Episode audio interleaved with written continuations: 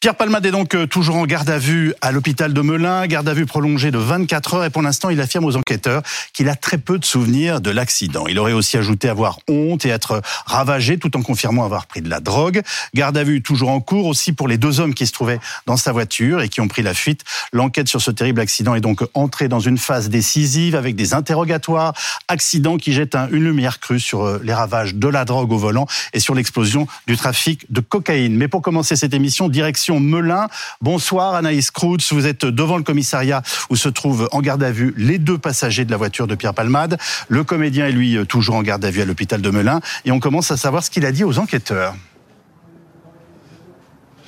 Exactement. Il a commencé à parler lors de sa garde à vue. Selon une source proche de l'enquête, il a exprimé sa honte et d'y être euh, ravagé. Il affirme aussi avoir très peu de souvenirs euh, de l'accident. Et enfin, il admet avoir pris euh, de la drogue, ce qu'avaient déjà confirmé au préalable les analyses réalisées après l'accident. Sa garde à vue a donc été prolongée de 24 heures. Elle se déroule toujours en ce moment même depuis sa chambre d'hôpital à Melun dans des conditions classiques de garde à vue. C'est-à-dire que l'humoriste n'est pas libre de ses mouvements. Sa chambre est constamment euh, gardée par des policiers et enfin, il ne peut pas recevoir de visite excepté euh, celle de son avocate. Plusieurs questions restent encore en suspens. Pourquoi Eh bien, le comédien a-t-il pris euh, le volant sous l'emprise de la drogue? Qu'est-ce qui explique l'embardé de son véhicule? En tout cas, une enquête a été ouverte pour homicide et blessure involontaire par conducteur sous l'emprise de stupéfiants.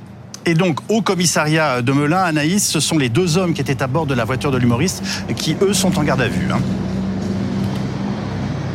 Exactement. Ce que l'on peut dire, c'est que l'un des passagers a 33 ans. Il est d'origine marocaine en situation régulière. Il a été interpellé hier matin. L'autre homme est français, 34 ans. Il s'est présenté de lui-même avec son avocat ici au commissariat de Melun. Il est connu des services de police euh, pour stupéfiants. L'un d'eux a déclaré eh bien qu'il dormait au moment où l'accident euh, s'est produit. Ce sont les premiers éléments euh, qui ressortent de ces gardes à vue et qui vont donc permettre aux enquêteurs de déterminer les circonstances exactes de cet accident.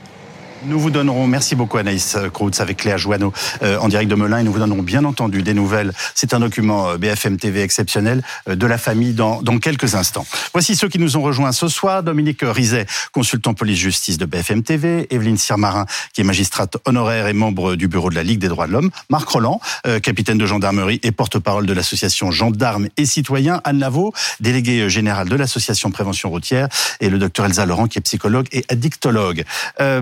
Euh, Dominique Rizet, on va revenir donc sur les premières déclarations de Pierre Palmade en garde à vue, dont BFM TV a eu mhm. connaissance.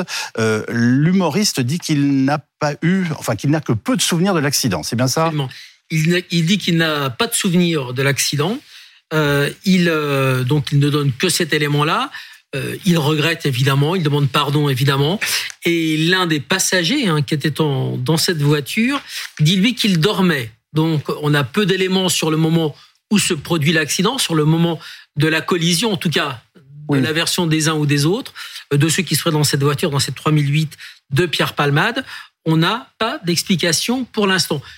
Est-ce que ça va évoluer? Est-ce que la mémoire, euh, est-ce qu'ils vont recouvrer, est-ce qu'il va recouvrer la mémoire? Est-ce que plus tard, dans le cabinet du juge d'instruction, il se souviendra?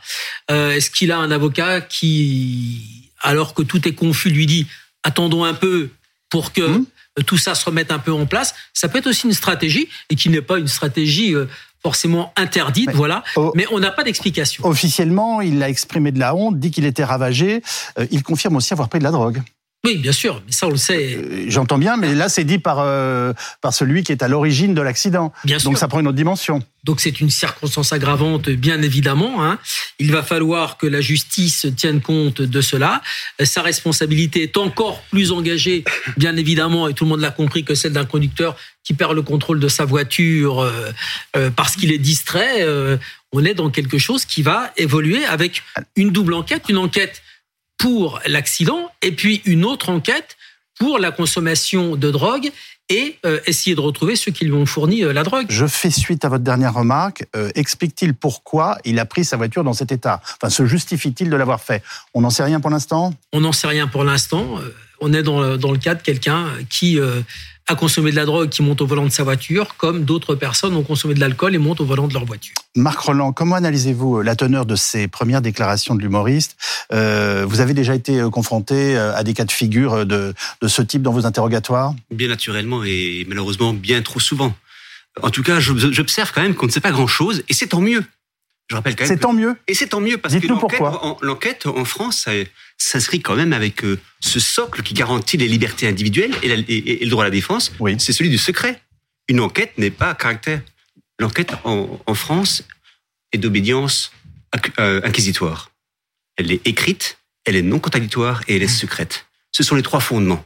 Ça garantit l'efficacité des investigations et ça garantit le droit aux intéressés de se défendre.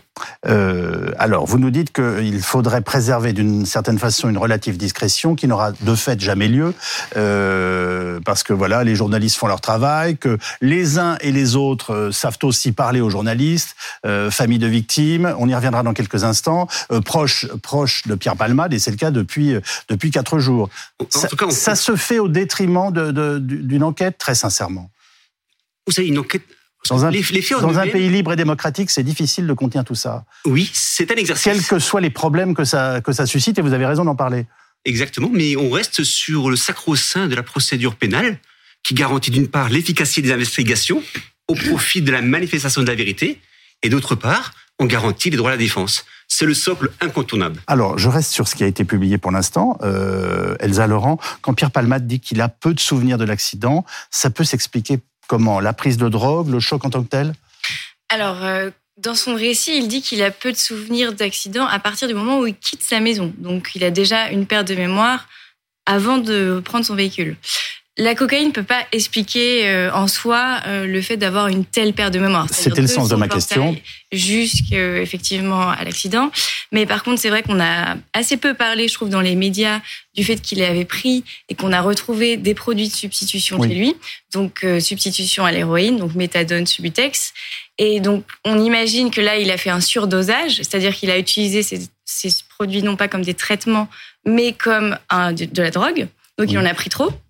Et les effets en fait d'une overdose au produit substitution créent euh, sous l'espace de 4 heures une altération complète de la conscience jusqu'à jusqu'au coma potentiel. Altération complète, de, la, conscience. Exactement. Ce qui, à mon avis, expliquerait le fait que d'un coup, parce que c'est brutal, ça peut mettre jusqu'à 4 heures, donc on peut se sentir très bien, et d'un coup, complètement euh, perdre le contrôle de sa conscience. Donc, ce qui a pu arriver en fait au moment où il est entré dans la voiture. Ce d'autant plus que l'on sait qu'il a fait la fête pendant quatre jours, qu'il a pris de nombreux produits pour améliorer ses performances sexuelles, et que cela peut expliquer donc, si je vous comprends bien, une forme de blackout, c'est ça? Exactement. Euh, subit-il, d'après vous, à l'hôpital, un, vrai sevrage au moment où nous parlons? Alors normalement, oui. Oui. Normalement, euh, c'est ce qui est. Oui, oui c'est ce qui est fait. Alors, je ne sais pas dans les détails, mais en tout cas, à partir du moment où il rentre à l'hôpital, on est censé effectivement. Euh, alors, si. Euh, ce qui amène la question de savoir, dans, enfin, la nature de ces déclarations en ce moment peuvent-elles être conditionnées par ce sevrage Et j'allais vous dire, euh, en, bien comme en mal, enfin. Oui, alors par contre, moi, je ne dis pas qu'il est forcément dépendant à l'héroïne. C'est-à-dire, comme je vous disais, on peut utiliser ces traitements de façon détournée, mais ça ne veut pas forcément dire qu'il est dépendant à l'héroïne. Est-ce qu'on se pose la question, Marc Roland, dans des cas comme ceux-là, d'une stratégie de dissimulation euh, et d'absence de souvenirs dans des circonstances d'accident comme celui-là? Oui, tout à fait. Tout à fait. C'est le droit à l'intéressé euh, d'adopter un mode de défense, un positionnement de défense. Euh, c'est son droit le plus absolu. Mais dans le cas présent, il faut rester quand même prudent. Hein. On a quand même un individu qui a pris entièrement ou partiellement le sens et le poids des responsabilités qui sont les siennes. Mais ce qui est important de rappeler, je pense, cette procédure-là, c'est qu'on découvre de manière assez brutale euh, la complexité d'une procédure judiciaire, sa gravité et sa sensibilité. Parce que dans une procédure judiciaire telle qu'on pourrait la connaître de manière factuelle, on se rend compte qu'à côté, il y a quand même deux personnes qui ont été interpellées. On a quand même une situation irrégulière qui fait l'objet d'un traitement administratif. Enfin, on a une succession de procédures qui s'additionnent sur la base d'un fait, je dirais malheureusement, terriblement euh, douloureux, mais terriblement d'actualité. Euh, Dominique Rizet, l'un des passagers, affirme lui qu'il dormait euh, au moment de l'accident. Hein, c'est bien cela? Mhm. Oui, absolument. Alors cette version, bien écoutez, elle sera euh, vérifiée parce que il y aura une confrontation. C'est pour ça que ça complique les délais. Hein. Il va pas y avoir de comparution immédiate. Je parle sous votre contrôle parce qu'il y aura beaucoup d'investigations qui vont être menées accidentologie, confrontation, déplacement sur les lieux sans doute euh, avec la juge, avec bon, euh, et puis des analyses, des choses qui vont revenir, des auditions des uns des autres et confrontation des euh, versions des uns et des autres. Pierre Palmade sera avec son avocat dans le bureau du juge, avec les deux autres personnes qui se trouvaient dans sa voiture, qui auront leurs avocats, qui parleront. Et puis, euh, à ce moment-là, on aura peut-être des éléments qui seront donnés par les accidentologues. Et euh, c'est une, une science qui est très exacte l'accidentologie, parce que les voitures d'aujourd'hui témoignent, ont des mémoires qui vont nous raconter des choses. Euh, les airbags, la déformation des voitures, des carrosseries, euh, la vitesse, les traces de freinage, le déplacement, le lieu d'impact, tout ça va être raconté. Euh, les prétendeurs des, des ou prétenseurs, je sais plus comment ça s'appelle, des ceintures de sécurité, c'est parti, c'est parti de métal qui se déchire comme une boîte de sardines en bas de la ceinture de sécurité et qui vous donne une idée de la vitesse à laquelle s'est produit le choc au moment où les ceintures se sont se sont ouvertes. Voilà, ça, c'est de l'accidentologie. On connaît, hein, je rappelle que toutes les marques de véhicules, on a ici une Peugeot et une Renault, euh, procèdent à des crash tests. On va savoir ce qu'il s'est passé sans forcément, enfin, en tout cas, au niveau de l'impact et de la force et de la vitesse, sans avoir forcément les versions du conducteur et des passagers. Anne Lavaux, je rappelle que vous êtes déléguée générale de l'association Prévention routière, que quotidiennement vous êtes confrontée euh, à des drames de ce type. Qu'est-ce qui vous marque pour l'instant, je dirais, euh, dans ces premières informations sur l'accident? Alors sur l'accident lui-même, malheureusement, donc cet accident euh, a eu lieu vendredi. Il faut avoir en tête que depuis vendredi, il y a statistiquement 12 personnes qui sont mortes sur les routes pour des raisons de conduite et de stupéfiants. Mmh. Donc, qu'est-ce qui me marque, moi, au nom de l'association? C'est qu'on en parle. On en parle. Ça permet de rappeler que la plupart du temps, les victimes sont innocentes. Et ça permet de rappeler ces chiffres qui sont terribles. C'est que depuis vendredi, statistiquement, 12 morts sur nos routes. 12 personnes sont tuées et 17 fois plus de blessés graves. Euh, est-ce que ce que vous entendez de cette affaire pour l'instant correspond au quotidien de ce que vous voyez euh, régulièrement et des, dossiers qui vous sont apportés? Alors, l'association Prévention routière est une association qui fait des actions de prévention. Oui. On n'est pas une association de Oui, mais vous, vous êtes informé en permanence. Voilà. La preuve, c'est que vous venez nous donner un chiffre que personne n'avait donné jusqu'ici. Mais c'est surtout que on passe des messages. On passe des messages, beaucoup de messages aux jeunes, puisqu'on fait des interventions dans les collèges, le sens de ma question. dans les lycées, dans les CFA, dans tous ces lieux où en fait beaucoup de jeunes, et je ne veux pas stigmatiser les jeunes parce que cette affaire démontre que ce ne sont pas que les jeunes qui consomment des drogues, mais c'est très important de faire toutes, toutes ces actions de prévention et de redire que l'action de conduire, c'est une des actions du quotidien qui nécessite la plus grosse charge mentale. C'est une décision toutes les cinq secondes. C'est une analyse de l'environnement en permanente. Et quand je vous entends, docteur, effectivement, ça explique que conduire sous l'emprise de l'alcool, même si la vente d'alcool est autorisée, bien évidemment, mais on a un seuil au-delà duquel on ne peut pas conduire. Et sur les, pour les stupéfiants, bah, la consommation de stupéfiants est interdite, donc bien évidemment la conduite sous stupéfiants est interdite. Mais ce que nous on essaye de faire comprendre, c'est que c'est au-delà des interdits, c'est qu'il y a une raison fondamentale, c'est qu'on est en incapacité de conduire et qu'on se met en danger, on met les autres en danger. Euh, Evelyne Sermarin, euh, je me tourne vers la justice d'une certaine façon, mais non, voilà, euh, elle va être malmenée parce qu'elle est par définition euh, la publication et l'émotion que suscite aussi, bien entendu. Euh, ce drame euh, fait qu'on va avoir en permanence des, informations. Euh, comment vous abordez ce, cette affaire depuis que vous en entendez parler? Surtout le fait que pour la, justice, contrairement à ce que j'ai déjà entendu, pour, la justice, c'est une affaire je ne veux pas dire une affaire ordinaire, mais malheureusement une affaire que les, juges ce genre d'affaires sont habitués à traiter. Mm. Et euh, Pierre Palmade sera, je peux vous l'assurer, traité comme euh, vous, moi, un citoyen ordinaire. Euh, bon, euh, parce que parce que c'est quand même une, un accident extrêmement grave. Alors j'ai entendu les chiffres de la de l'emprisonnement, etc. en matière de circulation routière. Enfin, un, un, accident comme ça, avec de la prise de stupéfiants, c'est quand même sept ans d'emprisonnement encouru. 100 000 euros d'amende. Évidemment, c'est pas la peine qui sera sans doute prononcée, ça on ne le sait sais pas.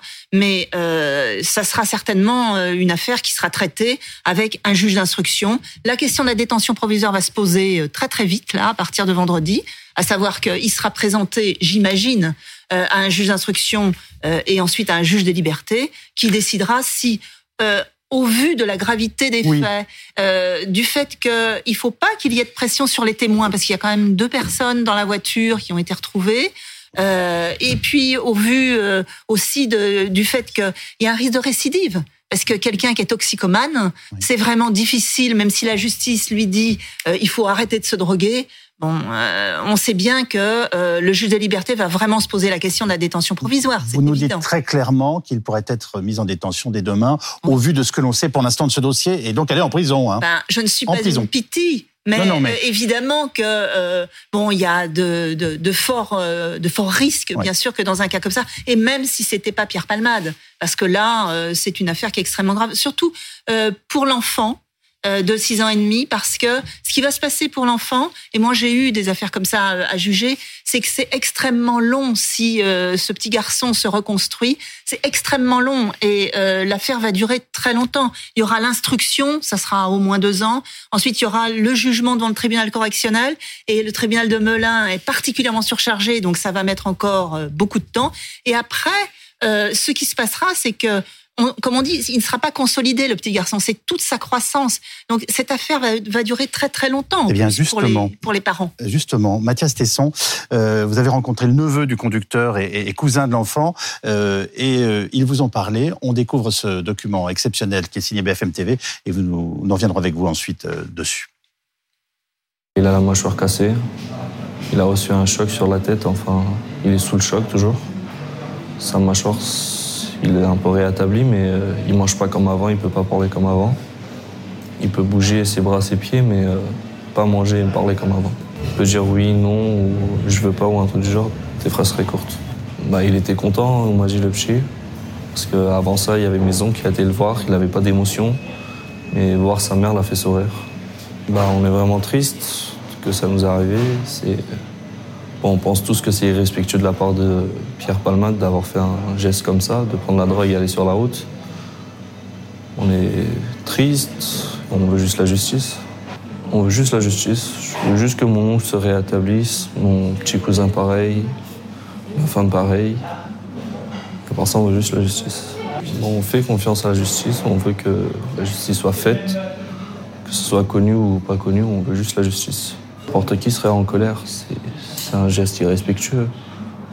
Même si ce serait pas contre nous ou contre une autre personne, c'est vraiment irrespectueux. C'est une vie qu'on a, c'est pas un déchet qu'on a. Il fallait respecter.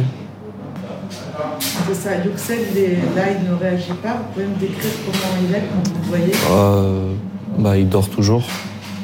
Ils ont essayé de le réveiller, mais euh, la douleur euh, de son corps était trop. Du coup, ils l'ont rendormi.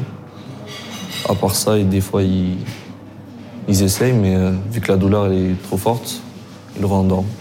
Qu'est-ce qu'il a il, a des fractures partout euh, Partout. Bah, il a des fractures vraiment partout. La jambe, les bras, les épaules. La tête, il a rien, mais euh, à part ça, tout est cassé chez lui. Quelles pourraient être les séquelles On vous en a parlé déjà? Mm, bah, Il devrait prendre des médicaments toute sa vie. Et à part ça, il aura beaucoup de temps à rétablir euh, sa jambe gauche. Mathias, on revient avec vous sur ce document euh, BFM TV. Euh, que faut-il retenir et qu'est-ce qui vous a frappé, vous, particulièrement dans ce témoignage? Deux choses. la première, si ce jeune homme a choisi de prendre la parole de manière anonyme, c'est parce qu'il souhaite à tout prix que la discrétion euh, continue à entourer lui et le reste de sa famille. Je rappelle qu'il est le neveu du conducteur blessé. Absolument. Il a 17 ans, c'est le neveu du conducteur euh, blessé. Euh, il a souhaité prendre la parole, mais en insistant pour que ce soit fait de manière anonyme, parce que c'est une famille qui aujourd'hui a un double choc. Évidemment, un choc physique parce que euh, certains euh, des membres de cette famille sont blessés et on l'a compris euh, parfois dans des conditions graves. Et le deuxième choc, il est aussi médiatique émotionnelle, euh, une famille qui n'a rien demandé à personne, euh, une famille de la communauté kurde, qui se retrouve comme ça un petit peu sous le feu des projecteurs, avec cette personne célèbre, Pierre Palmade, impliqué dans l'accident. Quelles nouvelles pouvez-vous nous donner en particulier de l'enfant de 6 ans et demi? Vous en avez parlé avec lui. Euh, voilà, quelles sont les, les, dernières informations, confidences qu'il vous a fait? Il est sorti du coma, ce jeune enfant de 6 ans. Pour autant, euh, il a des difficultés pour s'exprimer, il a des difficultés pour s'alimenter, il a des difficultés pour boire. C'est un enfant qui, jusqu'à présent, ne manifestait assez peu d'émotions. Et la seule émotion qu'il a pu ressentir jusqu'à présent sur son visage, c'est lorsqu'il a pu voir pour la première fois sa mère après s'être réveillé. Il a souri il a commencé à sourire. Sinon, voilà, c'est un tout petit garçon euh, qui répond à peine quand on lui parle, qui euh, euh, répond par oui ou par non aux questions aux questions qu'on lui pose. Il a des difficultés pour faire des phrases longues. donc, on sent bien que le fait qu'il soit réveillé, sorti du coma, est une bonne nouvelle. Pour autant, sur le plan physique et sur le plan psychologique, euh, c'est évidemment un enfant qui sera surveillé encore euh, de très nombreux mois. Que retenez-vous d'autre euh, concernant notamment le conducteur? Eh bien, c'est l'inquiétude, malheureusement, qui demeure pour cet homme de, 40 ans, qui lui n'est pas réveillé, qui a subi, on vient de l'entendre, on, l'a entendu, de très nombreuses fractures, interventions. on sait que les médecins ont essayé de le réveiller, mais que les conclusions euh, de cet acte médical n'ont pas été positives euh, et que donc euh, il est resté endormi par la suite. Voilà, il y a davantage d'inquiétudes concernant concernant cet homme, ce, ce, conducteur âgé de 40 ans. Alors, on vous parle très posément dans cette interview. Est-ce que vous avez senti par ailleurs quand même une colère fondamentale et une révolte par rapport à ce que affronte et vit cette famille en ce moment? Une colère très maîtrisée. Euh, même pas de colère en fait, une envie de justice. Euh, et c'est ce que euh, ce jeune homme nous a répété à plusieurs reprises. c'est ce besoin de justice, sans pour autant rentrer déjà dans des considérations de réparation, sans pour autant évoquer la question d'un procès. Mais du côté de cette famille, voilà, il y a un besoin de justice et il y a surtout une confiance en la justice. Nous avons confiance en la justice, nous a dit ce, ce jeune homme.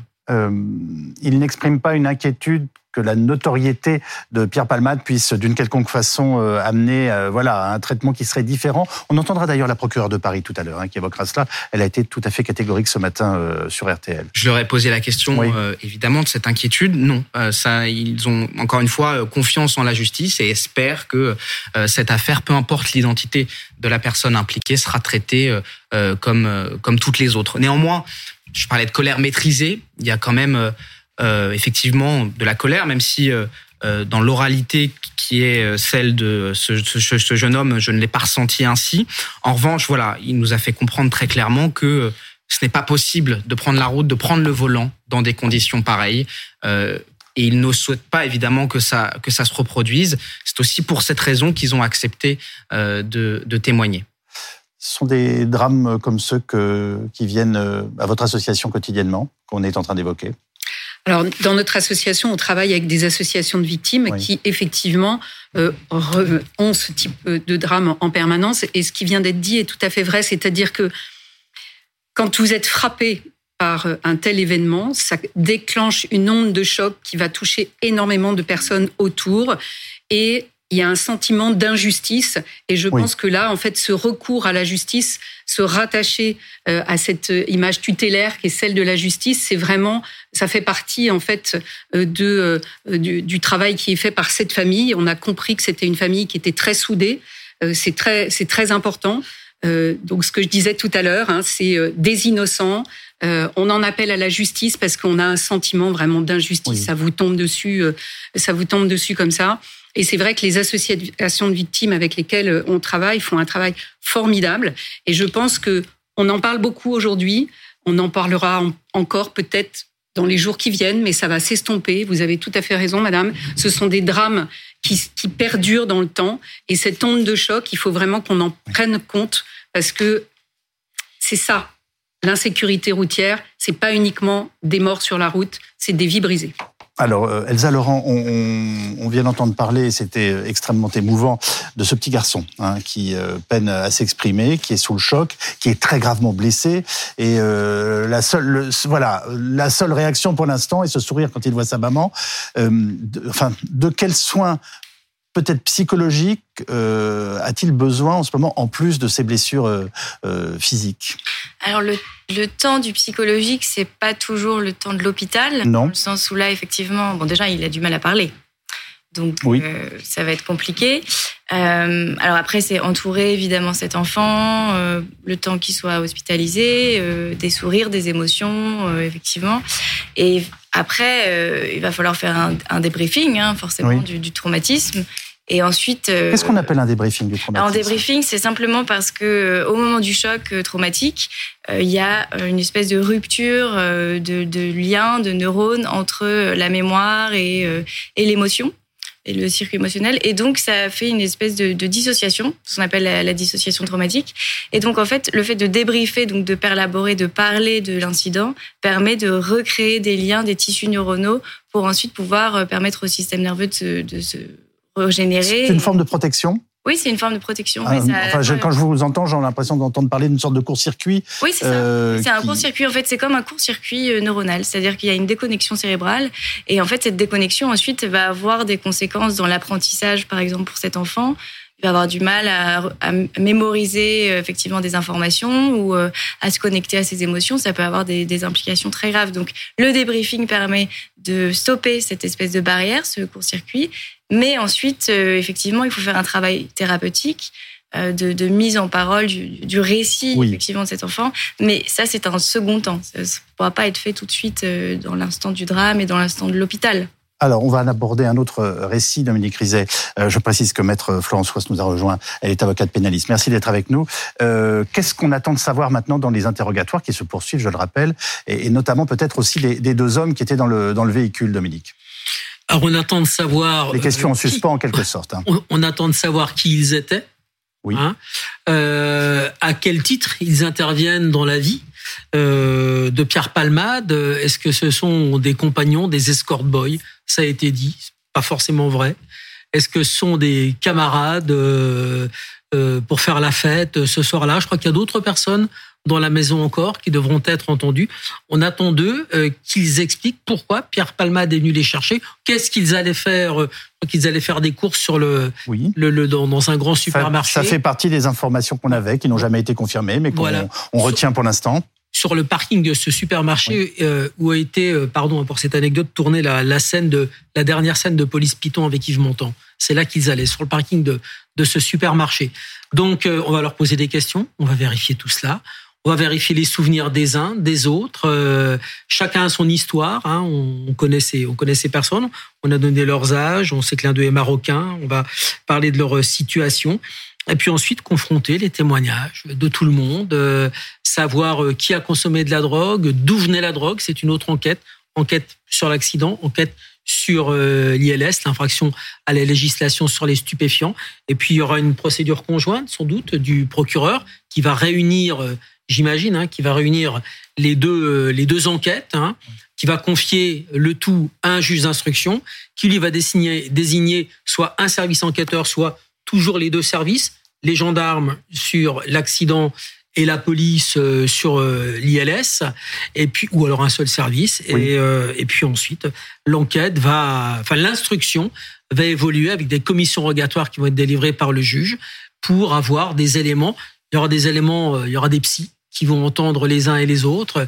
Il y aura des accidentologues, je l'ai déjà dit. Il y aura des toxicologues qui vont parler des substances qui ont été retrouvées sur place. Si euh, on en a retrouvé chez Pierre Palman, il semblerait que la femme de ménage ait tout mis au même endroit, celles qu'ils avaient ingérées, etc.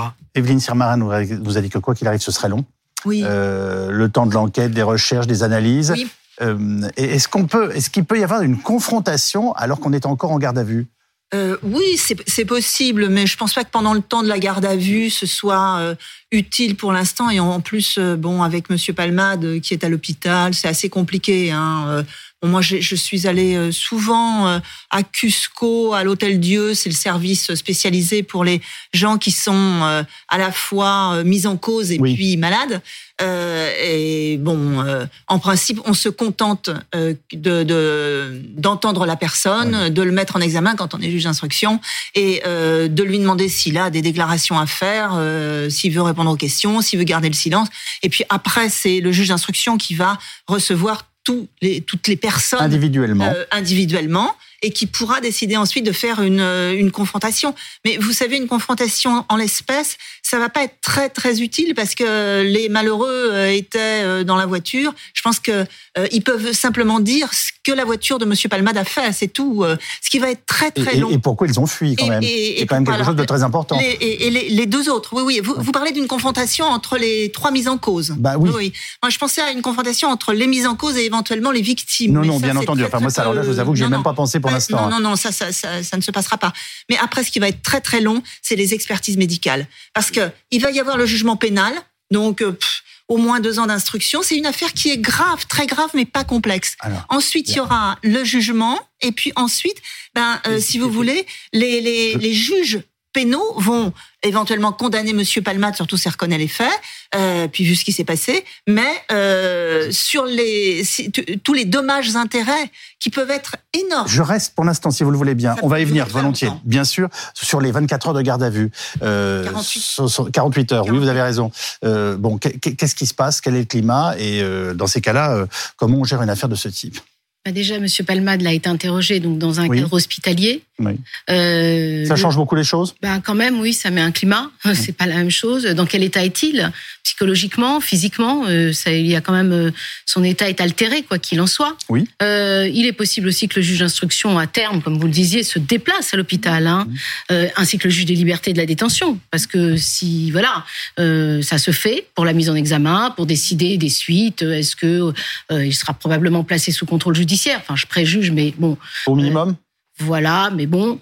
Euh, en tout cas, c'est les alternatives, c'est contrôle judiciaire ou placement en détention. Mais mhm. enfin, le juge d'instruction et le juge des libertés de la détention et le procureur et son conseil peuvent tout ce monde-là peuvent être présents, euh, peut être présent dans le cadre hospitalier pour l'assister au moment du débat contradictoire à l'issue des 48 heures de garde à vue. Ça, euh, voilà, c'est une première chose.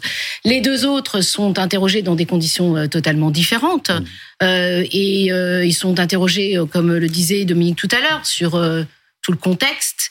Et comme vous le disiez également, pour quelles raisons ont-ils fui? Tout le monde est assisté par son avocat dès le début? Ils ont le droit à un avocat dès la première heure de garde à vue. Ils ont le droit de ne pas en prendre. Euh, ils peuvent ne pas le choisir un avocat. Ils peuvent décider de ne pas être assistés. A priori, s'ils sont, enfin, voilà, s'ils sont assistés, ils seront assistés pendant les 48 heures. Euh, Marc Roland, euh, vous nous avez dit tout à l'heure que une forme de silence était nécessaire pour mener ce type d'enquête. Ce ne sera pas le cas, qu'on le veuille ou non. Les, les, les, premières heures sont-elles vraiment importantes alors que là, on a des, pour toutes sortes de raisons, des gens qui, ne, euh, soit à cause de leur usage de drogue, soit parce qu'ils ont fui, euh, voilà, euh, à qui on a beaucoup de questions posées, mais qui ne sont pas, c'est le moins qu'on puisse dire, dans un état où euh, normal pour répondre à des questions. Est-ce que, est-ce que ça fixe les choses ou au contraire, est-ce que ça permet de douter? Vous avez dit le mot exact, fixer les choses, fixer l'état des lieux, maîtriser l'environnement, le garantir, le geler. On gêne une scène du crime, on gêne un, on, on gêne un contexte. Ça, c'est important. Mmh. Voilà. Et tout ceci sera forcément abondé par des constatations de police technique et scientifique, des exploitations sur le support digital, numérique, et in fine, par le testimonial, les auditions.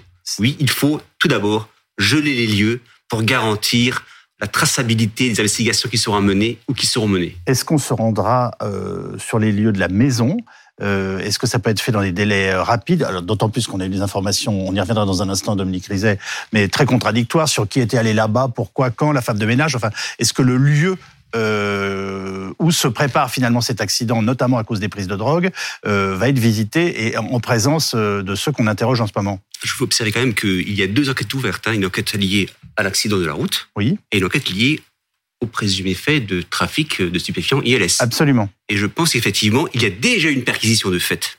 On a déjà investigué dans le domicile. Des prélèvements ont déjà été faits. Des saisies ont déjà été opérées.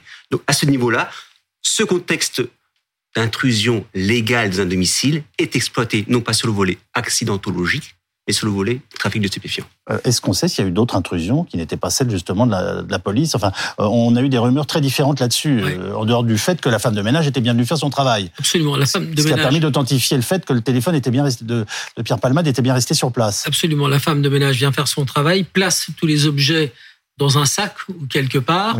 Donc, à la en fait, elle fait très bien son boulot. Des enquêteurs, oui, elle fait bien son boulot, mais tout au même endroit. Bah oui. Après, euh, il y a des traces qui ont peut-être disparu. Euh, les enquêteurs auraient, auraient, sans doute préféré trouver eux-mêmes euh, les choses là où elles avaient été laissées. On a confirmation qu'on n'a trouvé aucune trace de drogue. Non, oui, sur place. Et la voiture aussi, oui. Et la voiture aussi est un endroit qui va être perquisitionné. Même cette carcasse de voiture qu'on a vue, eh bien, il y a d'abord euh, ce que l'on peut sauver, puis les, les, passagers qui sortent de cette voiture, qui sont extraits, hein, qui ont été désincarcérés. Oui. On a vu l'état des deux véhicules, mais la, le, le, véhicule de Pierre Palmade est un endroit qui va être un, est un, un objet hein, euh, qui lui appartient, qui est un lieu de vie, sa voiture, qui va être perquisitionner. On va peut-être trouver dans la boîte à gants des choses, euh, euh, de la drogue, des choses illégales. Je sais pas, mais en tout cas, ça va être vérifié. Ça fait partie aussi de l'enquête.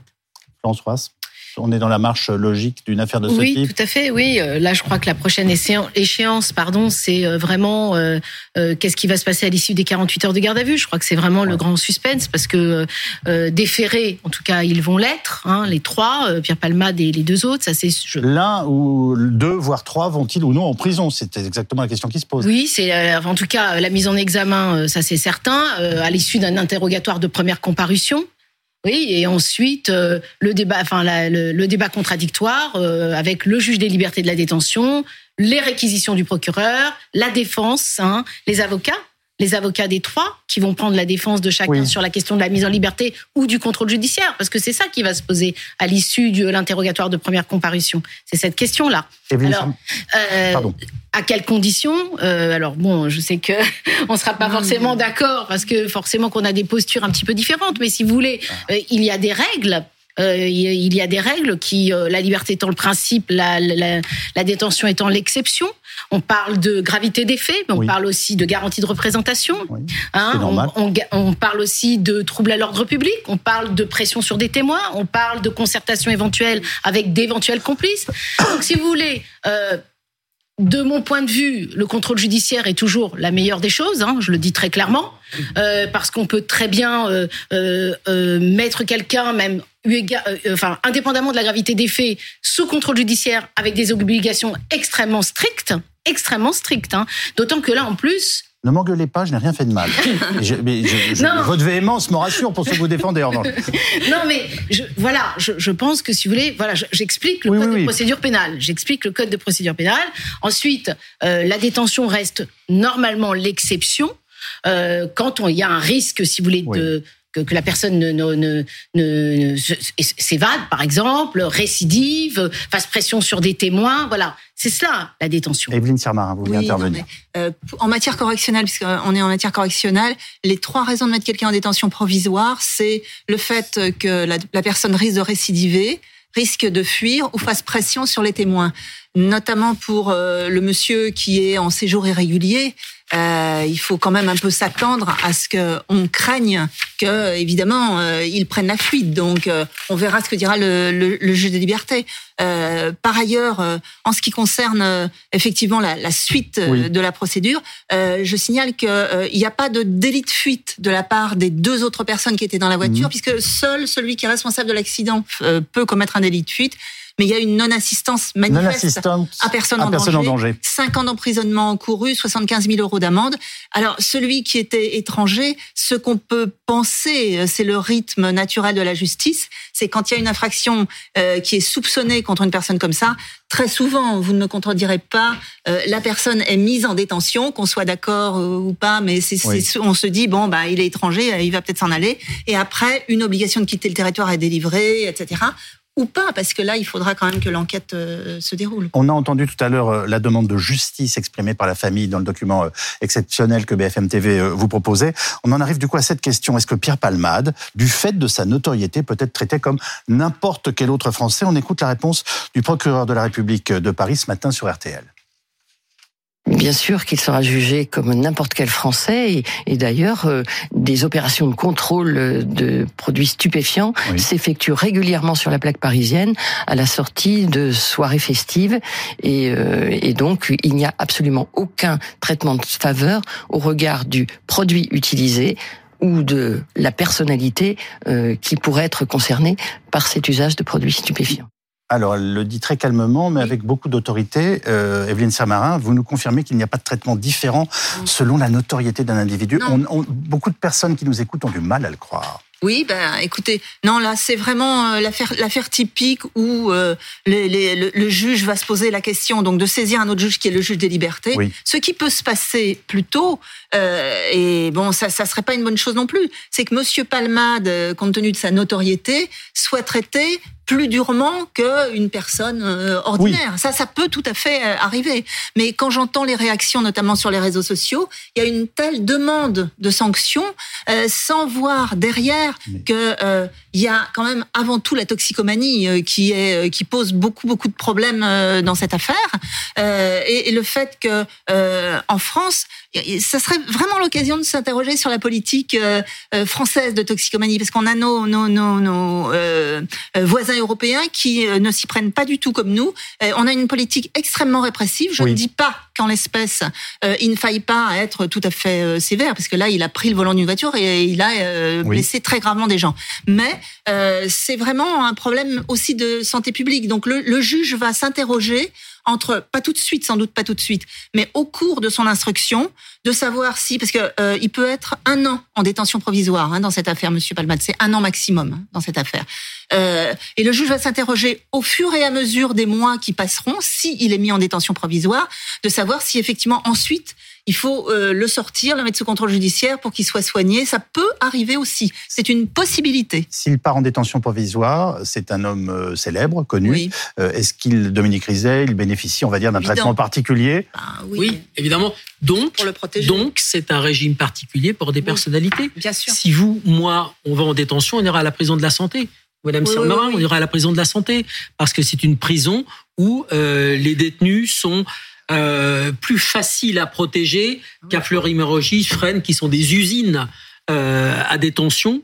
Euh, qui sont des lieux où c'est difficile d'assurer la sécurité de quelqu'un. Regardez ce qui est arrivé à Yvan Colonna. Bon, c'est pourtant pas une grande prison, mais euh, voilà, la santé, c'est ici que sont allés Monsieur Cahuzac, c'est ici que sont allés Monsieur Botton, euh, Colonna y est allé, euh, Bernard Tapie, euh, le préfet Bonnet, Bernard Bonnet, voilà. Et cette maison a été, d'ailleurs, la santé est une, prison qui a été entièrement rénovée et qui est dirigée, sauf à ce que ça ait changé, par euh, un directeur qui est assez particulier, hein, qui s'appelle euh, Bruno Clément Petreman, euh, qui est qui a été au ministère de la Justice, qui est un qui est un directeur de prison, qui a une grande expérience et qui est un homme assez particulier dans dans dans dans, dans sa vie. Voilà, c'est un c'est un homme ouvert, un homme de la pénitentiaire qui est un homme ouvert, un grand directeur de prison et qui sait gérer ce genre de personnalité. Que... On va pas mettre Palmade euh, dans une prison avec oui, des, avec des peut subir des agressions physiques. C'est pour ça que vous, vous, parlez de traitement spécial, c'est vrai, mais c'est pas pour lui faire un traitement de faveur. Donc vous nous dites tous les deux, ça n'est pas un traitement de faveur, mais on est obligé de prendre entre guillemets soin d'une personnalité euh, publique dans de, dans de pareils cas. Il faut qu'il y ait une audience euh, et qu'il puisse s'exprimer et non pas qu'on lui casse la figure pour dire les choses correctement. Oui, maître Slama, j'ai vu que vous vouliez réagir. Oui, je, je veux réagir parce que euh, moi, je pense qu'il y a un vrai risque de traitement de défaveur pour Pierre Palmade et pour une raison juridique. Dans les critères de l'article 144, je veux pas être trop technique. Non, je compte sur vous. Mais dans les critères qui permettent de placer. C'est sûr que vous connaissez votre code dans pénal. Les critères qui permettent de placer un individu en détention, il y a ce qu'on appelle le trouble à l'ordre public. Et en tant que praticien et en tant qu'avocat, mmh. j'ai entendu quand même euh, assez souvent des magistrats dire il y a un risque à trouble à l'ordre public au vu de l'ampleur médiatique, etc. Donc là, on a ce critère-là, mais c'est quelque chose qui est parfois évoqué par les magistrats et notamment les représentants du ministère public. Donc euh, ça, d'après moi, l'ampleur à vérifier, à vérifier par vous, en pas en correctionnel. oui, le trouble à l'ordre public, c'est en matière criminelle, mais pas en matière correctionnelle. Vous, avez raison, mais ce que je veux dire, c'est que ça fait partie des arguments, ça fait partie des arguments qui sont avancés euh, par les magistrats et notamment les procureurs lorsqu'ils requièrent. On dit le retentissement. Le retentissement médiatique, etc. Ce sont des arguments. Et je voudrais juste préciser une chose s'agissant de la détention éventuelle, c'est qu'un état de santé peut être préoccupant de M. Perbelman. Pendant 48 heures à peu près, des médecins ont dit que c'était pas compatible avec une garde à vue. Euh, la prison, c'est autre chose que la garde à vue. C'est beaucoup plus coercitif. Donc, si la garde à vue est déjà difficile pour Pierre Palmade au vu de son état de santé, la prison, euh, il y a moyen que ce soit encore plus compliqué. On n'a pas hésité, on n'a pas hésité à y placer d'autres personnalités en bah prison. Mais il y en a aussi euh, régulièrement. M. Balkany y était, il était souffrant, il était en prison. mais il est notamment sorti, notamment pour des raisons médicales. Alors, à, à Navo, c'est pas le rôle de la prévention routière de, de, je dirais, de suivre les, enfin, d'observer les suites euh, judiciaires de, de, de, ce genre d'affaires. Mais euh, est-ce que la dimension que prend ce dossier en ce moment ne vous oblige pas d'une façon ou d'une autre, vous en tant que prévention routière, euh, d'être d'être un acteur? Alors, et est-ce qu'on peut imaginer que vous puissiez, par exemple, porter plainte demain, euh, de vous associer à une plainte euh, qui viserait le principal euh, homme dans cette affaire, c'est-à-dire Pierre Palmade? L'association prévention routière, non. Les associations de victimes qui sont dans notre écosystème, oui, c'est tout à fait leur rôle. Elles peuvent le faire. Peut-être que certaines euh, rejoindront effectivement euh, ce sujet-là. Est-ce que les propos de la procureure de Paris qu'on a entendu il y a quelques instants vous rassurent dans, son affirmation euh, avec calme et autorité du fait que cet homme sera traité et jugé comme n'importe quel autre délinquant de la route? Alors, je retourne un peu les choses on a 12% des conducteurs impliqués dans un accident mortel qui sont positifs aux stupéfiants. 12% des, des, conducteurs impliqués dans un accident mortel sont positifs aux stupéfiants. Donc ça veut dire que ce cas de Pierre Palmade repose la question pour ces 12% de conducteurs. Et le sujet, le sujet, il est là. Si euh, cette, cette mésaventure, ce drame pour la famille permet de reposer cette question-là, et de dire mais que faisons-nous avec ces 800, euh, je parle sous votre contrôle, 850 000 euh, euh, consommateurs quotidiens de cannabis, parce que là on parle de cocaïne. Ils sont évidemment beaucoup plus nombreux. si vous voulez mon avis. sur la conduite sont indéniables. Euh, sur la cocaïne, on doit être à 600 000 euh, utilisateurs, Minimum. consommateurs par an. Bref, ce sont des ce sont des masses qui sont énormes, dont on ne parle pas. Euh, on a une approche un peu jésuite du problème. On se dit c'est interdit, donc bien évidemment on ne conduit pas euh, sous stupéfiants. La réalité c'est c'est pas ça. C'est que les accidents de la route, il y a 30% des victimes qui le sont par la vitesse, 30% qui le sont par l'alcool, 23% qui le sont par les stupéfiants. Ces chiffres sont... une politique de le problème de la politique de santé publique parce qu'on a eu un rapport parlementaire en 2020 et puis on a eu un rapport de l'Observatoire français des drogues et tous disent la politique de santé publique qui est essentiellement répressive en France est inefficace. C'est ce que disent les parlementaires. Donc il faut s'interroger. Hein, il faut s'interroger. Il n'est pas du tout question d'excuser. Mais ce type d'affaires nécessite qu'on ait ce genre de débat. Intéressant que ça permette de dire euh, comment on soigne ces personnes, euh, en plus éventuellement de les sanctionner. Vous vouliez intervenir? Oui, par rapport à la prévention routière, c'est vrai qu'il faut aussi s'adapter à une nouvelle génération qui est en fait assez différente des générations précédentes, dans le sens où euh, l'alcool est finalement moins un problème que les drogues. C'est-à-dire qu'on se retrouve dans des soirées avec des jeunes maintenant qui, et moi je le vois avec ma patientèle, qui ne boivent plus d'alcool, mais par contre qui euh, se droguent beaucoup plus sans alcool. Donc ça veut dire que la prévention routière qui était quand même tournée vers orientée vers l'alcool historiquement. Historiquement, et donc je pense qu'il y a certains jeunes qui peuvent se dire, moi j'ai pas bu, je prends le volant, mais par contre euh, j'ai pris euh, la cocaïne, je ne sais quoi. Euh, et en plus, maintenant que c'est en vente libre pratiquement sur Internet, euh, on peut se dire, bah, après tout, oui, je sais que c'est illégal, mais je me mets pas, j'ai pas l'impression de me mettre dans une situation à risque. Anne Lavaux oui, tout à fait. Je rebondis sur ce que vous dites parce que il y a un slogan qu'on connaît tous euh, dans ce studio, c'est le capitaine de soirée. Hein. Celui qui conduit, c'est celui qui boit pas. Et donc, c'est bien installé dans les mœurs, ça c'est vrai. Mais sauf que beaucoup s'affranchissent du sujet en disant j'ai pas bu, ils oublient de dire qu'ils ont consommé, qu'ils ont fumé un ou deux joints ou qu'ils ont sniffé un rail de coke. Mais pour eux, le slogan est établi, c'est le capitaine de soirée, c'est celui qui, celui qui conduit, c'est celui qui boit pas. Et donc, nous, croyez-moi, euh, quand on fait nos actions de sensibilisation, on rajoute bien sûr ça. Mais il va falloir qu'on réinvente un slogan qui va dire tout ça et qui ne sera pas uniquement sur la Moi, j'ai un exemple en tant que juge d'instruction, pardon. Allez-y. Euh, Rapidement, s'il vous plaît, excusez-moi. Une, jeune femme euh, qui avait eu un très grave accident de voiture, qui avait tué quelqu'un. Elle avait fumé du cannabis, quand j'étais juge d'instruction à Créteil, elle avait fumé du cannabis une semaine avant. Et on a trouvé des traces, avait fumé des traces une semaine après. Et, et, ça, les gens ne s'en rendent absolument pas compte. Il faut faire très attention. Alors, on a beaucoup parlé de ce que risquait Pierre Palmade. Quelles sont les peines réellement appliquées au chauffard On vous écoute, Magali Chalet. Bien selon un rapport du ministère de la Justice hein, pour blessure involontaire avec circonstances aggravantes, hein, comme drogue ou alcool ou encore pour récidive. Il y a eu 8 condamnations sur 10 à de la prison en 2020. Hein. Mais regardez maintenant la durée réelle des peines qui ont été prononcées hein, pour blessure involontaire sans circonstances aggravantes. Les auteurs sont condamnés en moyenne à 4,9 mois de prison ferme et avec circonstances aggravantes ou récidives à 8,3 mois. Excusez-moi, quelles sont les peines réelles appliquées aux automobilistes qui ont provoqué des homicides involontaires? Eh bien, en 2020, 97% des auteurs d'homicides involontaires ont été condamnés à de la prison. Mais attention, hein, sans circonstances aggravantes, plus de 9 condamnations euh, sur 10 à la prison, euh, le sont avec euh, sursis total hein, et avec et en cas de circonstances aggravantes, eh bien une condamnation sur 3 est assortie d'un sursis total. Regardez là encore la durée réelle des peines qui sont prononcées, hein, elles sont bien plus faibles que les peines encourues hein, qui peuvent aller dans ce cas jusqu'à 10 ans de prison. Regardez, 21,9 mois sans circonstances aggravantes et 22,4 mois avec circonstances circonstances aggravantes. Merci beaucoup Magali Chalet. Euh, Maître Slama, euh, est-ce qu'on est sévère avec les chauffards en fait, pour répondre à la alors, la, question que je me posais en écoutant ça, c'est est-ce que c'est homicide involontaire dans le cadre routier ou beaucoup plus largement?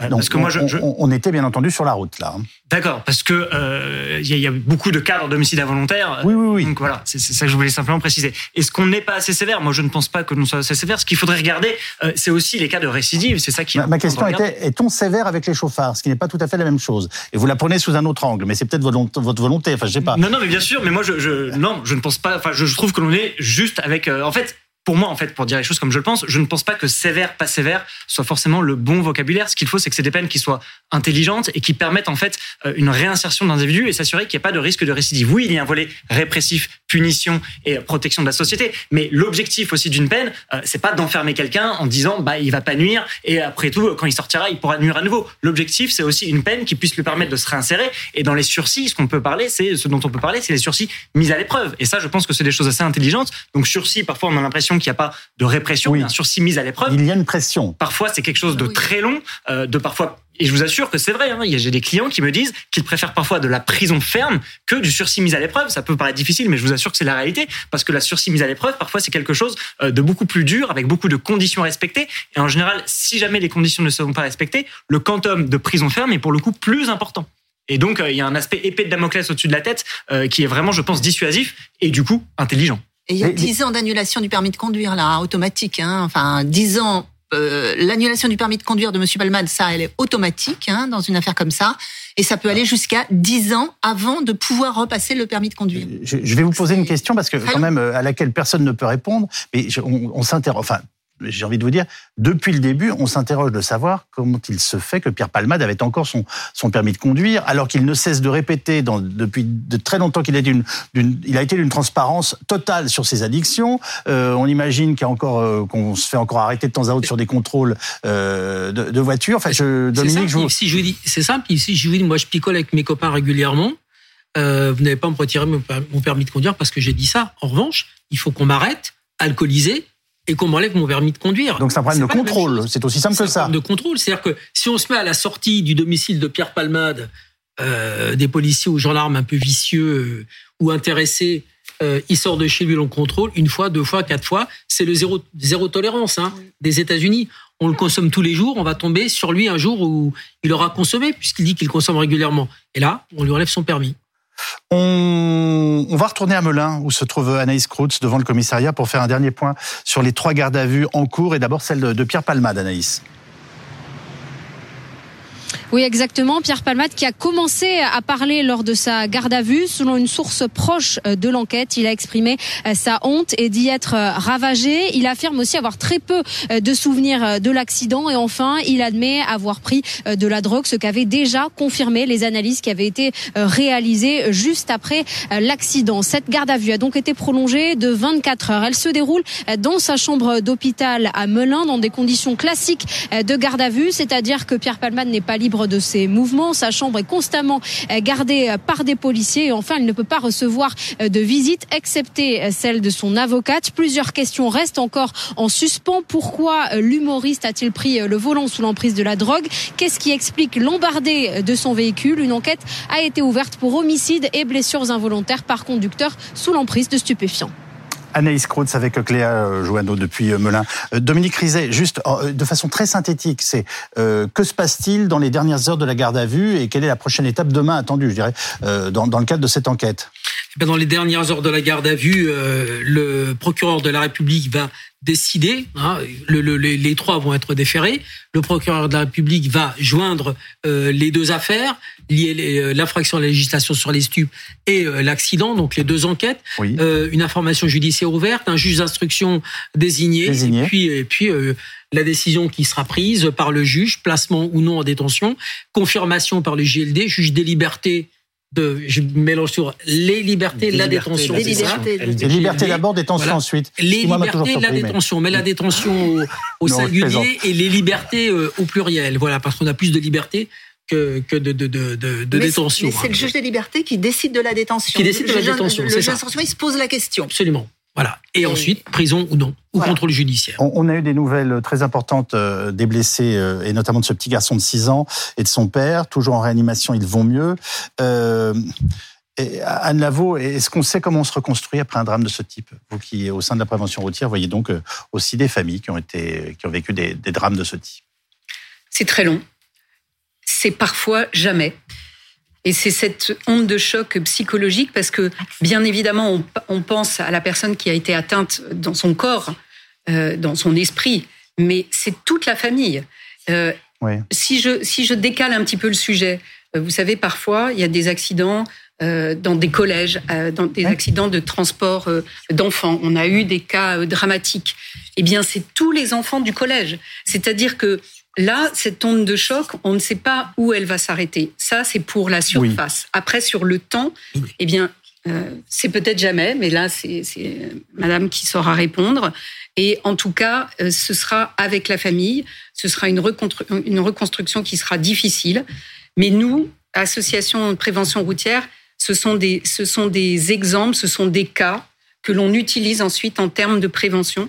Euh, et donc, je ne sais pas si ça peut être euh, quelque chose qui rassure les familles, mais ce qui s'est passé là euh, va avoir du sens par la suite en termes de prévention. Ce petit garçon qui a souri à sa maman ce soir, mais donc on s'est prostré et dans une grande souffrance physique, est-ce qu'il doit tout de suite être pris en charge, euh, je dirais, psychologiquement? On pourrait dire aussi, pardonnez-moi, mais il faut lui foutre la paix, euh, on va déjà l'aider à, revivre un, peu plus normalement. Je, ne sais pas, je vous pose la question. C'est-à-dire que là, il est dans un état de choc, euh, il est aussi gêné dans son corps, donc je pense que c'est compliqué. il faut quand même avoir un certain niveau de conscience pour pouvoir euh, élaborer et pour pouvoir profiter d'un travail thérapeutique. Donc je pense que c'est pas exactement le moment. Par contre, d'être entouré et de lui dire évidemment que si lui souhaite euh, revenir sur les événements, euh, être accompagné, bien sûr. Mais c'est vrai qu'il faut jamais forcer non plus la prise en charge, parce que la prise en charge, elle est efficace que si elle apparaît au bon moment. Et c'est pas toujours facile de trouver le bon moment euh, pour un individu pour justement prendre conscience des événements. Merci beaucoup aux uns et aux autres. Un, dernier commentaire, si vous le voulez bien, Marc Roland. Vous nous avez dit au tout début de cette émission, d'une certaine façon, que la médiatisation était un, problème. Euh, le rythme des événements, pour l'instant, vous semble-t-il normal Et est-ce qu'on conduit euh, cette enquête de façon, je dirais, classique, alors qu'elle ne l'est pas, ne serait-ce qu'à cause de son retentissement? En tout cas, la qualité des enquêteurs est présente, puisqu'elle a permis d'identifier les deux fuyards. Oui, vous avez raison. rendre hommage, parce que c'est pas facile, dans un contexte euh, compliqué, médiatiquement politiquement. Bien sûr. Il y a une sensibilité, il y a, il y a euh, une sensibilité médiatique, une sensibilité dans l'opinion publique. Nous, ça a été mené avec efficacité, célérité, et je voudrais dire merci aux enquêteurs, parce que pour l'instant, ils nous ont apporté une première pièce à la construction juridique de ce dossier. Merci à tous.